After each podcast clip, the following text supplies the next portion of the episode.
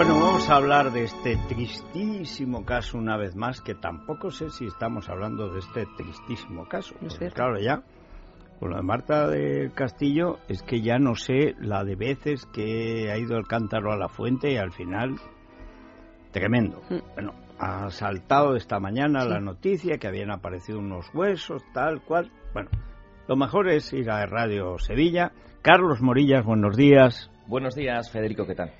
Bueno, eh, cuéntanos cómo ha sucedido la cosa esta mañana, porque aquí nos hemos enterado esta mañana que decían, primero, han aparecido los restos de Marta del Castillo, luego, han aparecido unos restos humanos que podrían ser los de Marta del Castillo, luego han aparecido unos restos que podrían ser humanos, luego han aparecido unos restos. Digo, bueno, como sigan precisando, no ha aparecido nada. Una vez más. ¿Realmente qué ha pasado?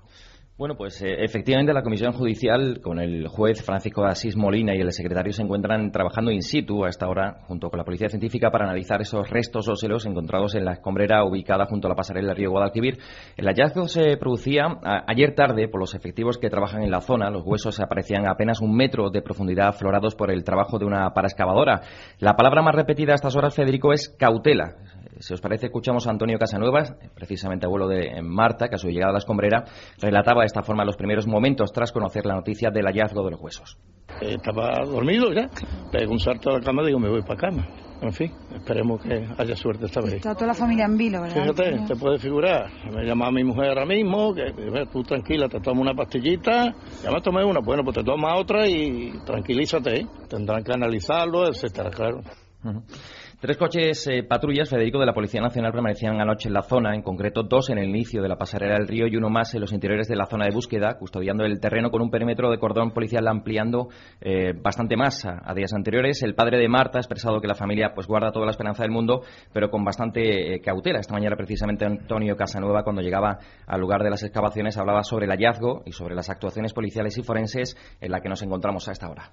Eso fue lo que dijeron. Pueden ser humanos, pero vamos, lo tenía que eh, ratificar la policía científica, ¿no? Que han llegado esta mañana, por lo visto, y estaba allí el juez eh, de instrucción y, bueno, va- varios mandos de la, de la policía y, y- y ya me he venido para casa. Una de las eh, cosas que quizás no se publica en los medios y que sí hemos podido saber nosotros a través de la fuente de Radio Sevilla es que incluso a Carcaño se le habría eh, llevado en varias ocasiones a- hasta este espacio para intentar acotar en la zona más si cabe. Estamos hablando de 1.500 metros eh, cuadrados, eh, bastante eh, terreno para poder eh, precisar exactamente dónde podrían Pero eso, haber Carlos. Sí. eso significa que era uno de los emplazamientos posibles, ¿no? Donde pudieran haber dejado el cuerpo. Sí, sí, no. La teoría, desde un principio, una de las eh, teorías que manejaba la policía científica era precisamente que se hubiese eh, pues alcanzado la otra parte del río. Y la duda estaba en si hubiesen tirado el cuerpo al agua o efectivamente en esa escombrera que está pues justo eh, al lado justo de, de la línea de este, de este río. ¿no? Ahora están con los análisis morfológicos, sobre todo para eh, detallar si eh, pueden descartar o no que sean finalmente eh, pues restos eh, humanos. Eh, Hace unos minutos parece ser que eh, son restos humanos, según decía el propio abuelo, que le habría trasladado eh, pues esta información la jefa del grupo de menores de la Policía Nacional, del Grume, aunque advierte, eso sí, que aún no se pueden lanzar campanas a- al aire, hay que ser bastante cautos. ¿Es cierto que se ha llegado hasta, hasta este punto concreto de la escombrera de camas después de que Carcaño, en el famoso test de la verdad, haya mostrado cierto cambio en su electroencefalograma o en lo que le hagan, en la curva? Porque parece ser que es el único momento en el que varió un poco su comportamiento. ¿Es así, Carlos? Sí, efectivamente es un, eh, es un estudio que se hace bastante preciso, eh, incluso los resultados que se han eh, dado también con otras investigaciones muy parecidas, pues parece ser que dilucida pues eh, de alguna forma un resultado bastante fiable. Em, sí, puede ser que estos resultados pues hayan apuntado al menos un cambio em, a la hora de, analizar después los, eh, los datos que refleja esta, esta máquina efectivamente pues la policía incluso ya tenía algunas, eh, algunos indicios, algunas hipótesis, mm, incluso con los careos que tenía con Cacaño, pero efectivamente tenía que de alguna forma eh, contraponer también esa información a través de, de- una investigación más profunda, más científica. Carlos, eh, por último, ¿qué, qué tiempo, digamos, qué trámite queda antes de hacer lo que sería la comprobación de ADN? Comprobar que son humanos, que son de una persona aproximadamente de esa edad, y a partir de ahora ya, bueno, tendrán los ADN de la familia, ver si el Cotejar, ADN claro. corresponde, cotejarlo, ¿no?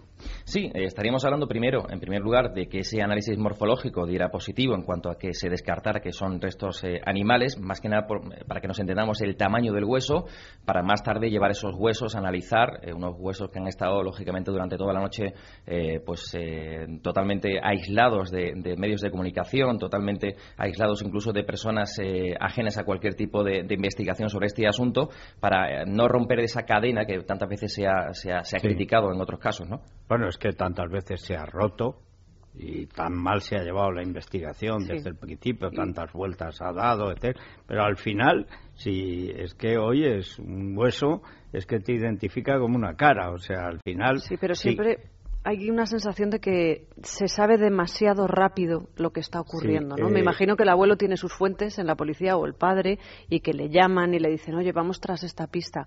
Pero quizá habría que ser un poco más cauteloso porque otro chasco... Yo es que creo, sobre todo, pero si es que llevan ya 8, 9, 10, ya no sé las eh, veces. Es que es, triste ver a la familia al mismo tiempo la familia que va a hacer, pues intenta encontrar ya su paz sea, por lo menos ojalá fueran los restos de la muchacha, ¿no? Que es lo único que aspiran. Eh, ¿Qué podemos esperar?